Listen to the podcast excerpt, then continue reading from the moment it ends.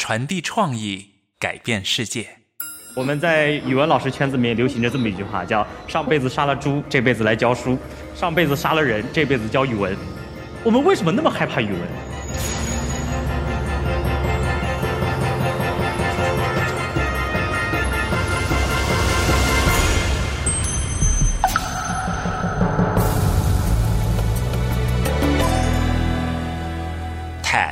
中文演讲，听说在学生里流行着这样一句话：一怕文言文，二怕周树人，三怕写作文。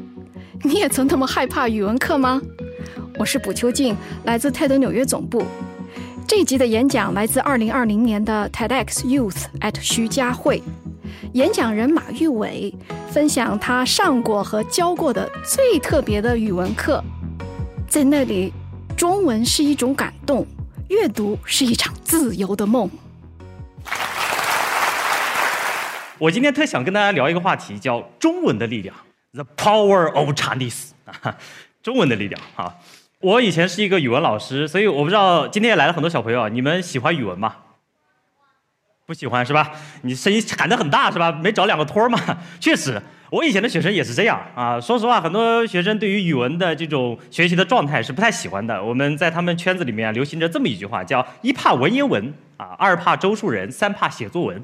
文言文很难是吧？鲁迅很难，门口有棵枣树，旁边还是一个枣树，表达了作者怎样的思想感情是吧？三怕写作文，孩子们写作文就跟便秘一样。各位家长，你们一定明白这个事儿是吧？不仅孩子们怕。我们老师也怕。那我们在语文老师圈子里面流行着这么一句话，叫“上辈子杀了猪，这辈子来教书；上辈子杀了人，这辈子教语文。”所以，我教两个班，可能上辈子杀了两个人。那么，我们为什么那么害怕语文？我特别想通过我自己跟中文的故事来跟大家聊聊中文究竟具有怎样的力量。我从小生活在农村，这就是我生活的小村子啊，这是我们家门口一个苏北特别普通的小村子。那么要说有什么特别的地方，就是我们家家里人都还挺爱读书的。我爷爷是一个农民，仅仅识字，但他喜欢读书。我印象非常深刻，有一个冬天，他坐在外面忽然哭了，七八十岁的时候满头白发，哭得很伤心。我说：“爷爷，你怎么了？”他说：“你知道吗？罗成死了。”我当时就想，罗成家里哪个亲戚嘛？你这么伤心？后来才知道他在读一本书《隋唐英雄传》，里面有个人物叫罗成，死了。一个七八十岁的老人，满头白发，在阳光下被一本书感动得热泪盈眶。我爸也挺喜欢读书，我爸就是一个普通的工人啊，当过水电工，当过泥瓦匠，什么都干过。但是他还喜欢写，他经常会给我写信。我当时跟很多同学差不多大，五六年级，我会收到我爸的信。你知道，小学生收到父亲的信是一件特别高兴的事儿。我拿着这封信从头到尾读一遍，然后全班同学会传阅一遍，最后班主任、语文老师会在全班朗读一遍。你自己的作文被朗读了，你当然高兴；你爸的 还被朗读了，这是非常喜悦的一件事儿。所以这一幕幕不断的冲击着我，让我对中文保有这种巨大的热爱，让我对阅读一直保持着最原始的那种兴趣。所以上大学之后，很自然的我选择了中文系。在中文系里面，受一种所谓人文主义光芒的照耀，我读了一些书。但是印象最深的是一堂课，那堂课上我们老师问我们一个问题，说：“你们觉得中文是什么？”我们很多人都有自己的想法，这个问题我也不断的问过我的学生们。我说语文是什么？中文是什么？他们说就是听说读写呀，就是阅读理解呀，就是诗词鉴赏啊。那个老师在黑板上写下了这样两行字，他说：“中文是一种感动，阅读是一场自由的梦。”我人生中少有的那种特别痴迷的时刻就在那个时刻。我还记得那个下午的阳光。中文是一种感动，我们可以快乐别人的快乐，可以悲伤别人的悲伤。阅读是一场自由的梦，我们可以在书本中大梦一场。这句话对我的启发非常大，影响也非常大。所以毕业之后，很自然的，我选择了语文老师这个职业。在最开始当语文老师的时候，我特别认真，我备课，每堂课很普通的课，大概要五六个小时。当我最后按下办公室灯，啪的那一瞬间，整个学校都暗了，我自己都被自己感动到，你知道吗？我当时给自己教育的座右铭是：为教育献了青春，献终身，献了终身，献子孙。我想象着有一天我在讲台上轰然倒塌，捎带手感动中国，就那种感觉。后来教了一段时间之后，发现哎，跟我设想的语文课不太一样啊，尤其是教到鲁迅先生那篇文章叫做《社戏》，大家应该有印象啊。我教到最后，我很喜欢鲁迅，几乎眼含热泪，眼睛里面闪烁着晶莹的小东西。我说同学们，你们明白吗？这是鲁迅作为一种知识分子的诗根感。同学一脸木然的看着我。只有最后一个同学举手，哎，很热切，我以为他要互动嘛。我说来来来，你来说说看。他说老师，我要上厕所。我说你去吧。在他的冲水声中，我对语文课堂的诸多幻想汹涌而去。但我想不不能这样，因为我很喜欢语文，我特别想把我的这种热爱传递给学生们。那段时间正好教到刘禹锡的一首诗，叫《秋词》啊，“自古逢秋悲寂寥，我言秋日胜春朝。”我就带着全班同学去操场上上课，那正好是一个秋天。我们一边晒着秋日的阳光，一边梧桐树叶唰啦的落下来，我们一起“自古逢秋悲寂寥，我言秋日胜春朝”。那个下午感觉太棒了，我觉得整个学校、整个操场，所有的秋天都是属于我们的。孩子们不是怕写作文吗？我就引导他们去写三行诗，因为诗歌很短小，他们愿意去表达。而当我教了这个之后，我才发现，原来孩子们就是天生的诗人。他们写了这么一首诗，叫“如果我有翅膀，我一定飞到天上去，去拥抱你。”这首诗写的什么？这个孩子在怀念他逝去的一位亲人。如果我有翅膀，你看这种表达多好。如果让我们现在孩子大部分写作文写亲情怎么写？放学了，天上乌云密布，我没有带伞。这时候，在教室后面出现了一个熟悉又陌生的身影。我一看，啊，是我的妈妈。然后你妈来，一定只带了一把伞。妈妈把伞给我了。那好不容易接回家，回家之后写作业，妈妈深夜给我端来一杯热牛奶，没有其他饮料，就是热牛奶。喝着喝着，晚上的时候我要生病，这个病很重要，不能太严重，也一定要严重到足以能送你去医院。好，最关键的问题，妈妈怎么送我去医院？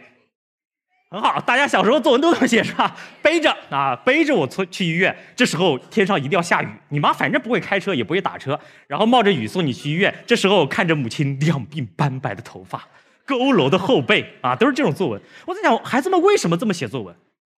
妈妈们一定都这样吗？当然不是。原因是什么？因为我们已经给母爱套了一个非常大的概念，就是无私。所以他们在写作的时候，妈妈一定是伟大的，妈妈一定是无私的。他们不会用自己的眼睛真正的去观察自己的母亲。还有孩子写到说：“见到你，我总有些感觉，就像纸上排列着的格子变得方了。”这写的是啥？一个小男孩对一个女女孩产生了一个非常朦胧的爱慕之情，这很正常。然后他用了一个比喻：这小男孩平时很能讲，但是见到这个女孩的时候，什么感觉？就像纸上上的格子方了，不会讲话了，多好。还有个小男孩写，他说：“白菜黑了，蝈蝈死了，我不活了。”我说：“你这写的是啥？”我说：“老师读不懂，太后现代了，你跟我解释一下。”他说：“老师是这个样子的。”我呢，放学回家之后，拿墨汁滴到白菜上面，白菜不就黑了吗？然后拿这个黑的白菜喂蝈蝈，蝈蝈吃死了，我不想活了。他养了一只蝈蝈，我不想活了。我觉得哇，这个太单纯，太可爱了。后来我们全校诗歌朗诵的时候，我们也知道，现在学校诗歌朗诵比赛基本上都是祖国啊、母亲啊那些。我们班的诗歌朗诵，所有的同学上台朗诵自己的诗歌，最后全班齐读“白菜黑的蝈蝈死了，我不活了”。那是我到今天为止听过的最浪漫的朗诵，太棒了！因为那就是独属于你们最真挚的声音。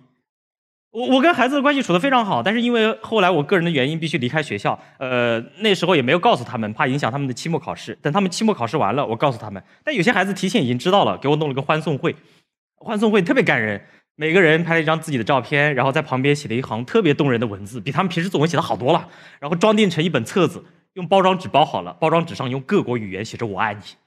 然后每个孩子准备了一个礼物，你就很温馨的一个场景吧。但有个小孩特别可爱，小男孩给我送的是花，然后隔了我五米开始鞠了个躬，然后在我面前放下花出门去了。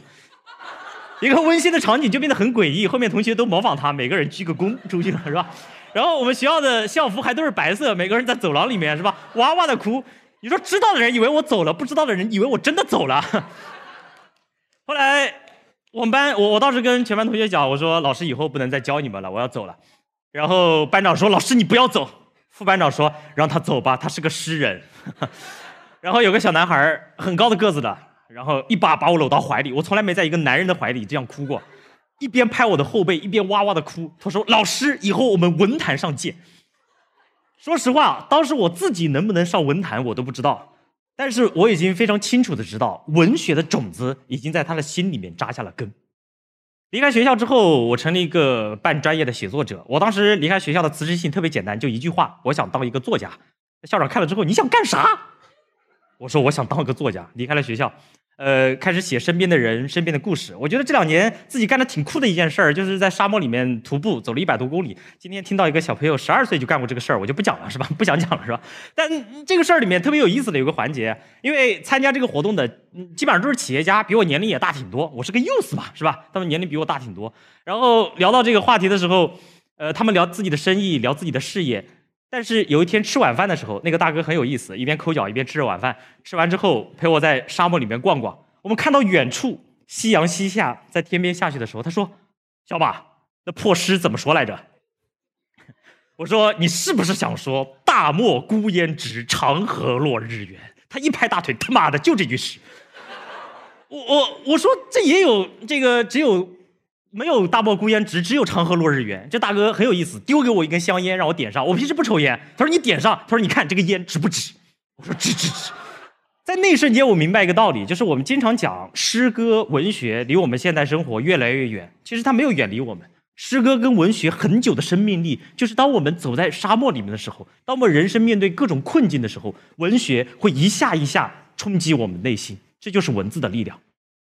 所以今天跟大家聊这些，我觉得还是出于我个人的职业病啊。虽然离开了讲台，虽然现在站上舞台，我始终记得我曾经是一个老师。我希望大家还能多多去读一些书，爸妈们应该多读一些书，因为很多父母问我说：“老师，如何让孩子养成良好的阅读习惯？”其实说白了就一点，你跟孩子一起读，这是最好的方式。就像我的父亲，就像我的祖父一样，你的孩子一定会喜欢阅读，孩子们也要多读一些诗。那么以后你到了秋天的时候，你至少走在路上，你能够说出很多关于秋天美妙的诗句。你走在沙漠里面的时候，你能够说出“大漠孤烟直，长河落日圆”，而不是“哇，这太阳好圆啊，六六六六六”。你能够用自己最中文的语言去表达这些东西。我前段时间出了自己的一本散文集，叫《一别之后》。后来我把这本散文集送给了我的学生们，我从他们的表情中都能看得出他们内心的那种喜悦、跟骄傲、跟高兴。这是他们语文老师写的书，这里面还有属于我们自己的故事。很多人读了我这本书之后也说啊，马老师你写的挺好的啊，你这个文字很感人。但是最感动的一个评价是来自于我的学生，他给我写了一封不算长的信。我想以这个信作为一个结尾。为什么以这个信作为一个结尾？我想让大家知道，文字发自内心的文字究竟具有怎样的力量。今天收到老马寄的书，上回见面的时候看了打样图。他在对面以惊人的速度吃着一大盘鱼。当我剪开绿色的包裹，把它从小盒子里抽出来，看到外封上那张很拽的像模像样的作家照片时，才突然意识到，我第一回见到他时还是个小学刚毕业的孩子。老马是一个很特别的人，更是一个很特别的老师。也是他的出现，才让我认识到对一切的敏感是那么宝贵，才让我开始慢慢学着了解自己。让我知道这世上竟然有这样与我有共鸣的人，让我能够坦然地面对我的生活。从这一点来说，他是我重要的导师。他真诚地对待每一个人，他就像一个大孩子，笑嘻嘻地跳到你面前，向你伸出手，和你做朋友。他从前总说：“你不能用教高中生的方式教我们。”他说：“他是在用教人的方法教我们。”现在我上了高中，身处在这样的人群之中，才知道被那样认真对待过的人是不一样的。我感到很庆幸。我清楚地记得他在学校礼堂上的最后一次主持，他激动而深情地为我们朗诵了《相信未来》，在台上哭得满脸通红。我们在台下一个劲儿地擦着擦不完的眼泪，所有人都在鼓掌，就好像电影里才会有的场景。收到书之后，母亲要去看了，听我说有那篇写我们的文章，便直接翻到了那一页，一边揽着我弟，一边悄悄掉眼泪。他说：“你先看看，完给我看。”马哥在扉页上留了一行字，字还是不好看，但应该是练过了。秦倩，希望有一天能收到你的书。我想我有许多答应了却没有做到的事，但我一直记得，在认清这个世界的本来面目之后，依然爱着这个世界。还有，永远年轻，永远热泪盈眶。好，我今天要跟大家分享的就这么多，希望大家能够记住一句就够了：中文是一种感动，阅读是一场自由的梦。谢谢。你刚刚听到的是 TED 与喜马拉雅合作推出的 TED 中文演讲节目。如果你喜欢这个演讲，请给我们点赞、留言，并且订阅节目，让更多人发现它。这集演讲来自 TEDx 活动，也就是各地志愿者在 TED 授权后独立组织的演讲活动。我们衷心感谢这集演讲的 TEDx 活动组织者车一丹、马梦佳。我们的制作团队包括朱怡、Christopher Bogan、林维栋。给予支持的其他 TED 同事包括 Alex Hoffman、Angela Chan、Anna Phelan。片头音效由林维栋设计。感谢我们的合作平台喜马拉雅，尤其是陈荣、杨岩。谢谢你收听 TED 中文演讲。想获得更多 TED 内容，请关注我们的微博账号 TED News，微信公众号 TED 官网。我们下集节目见。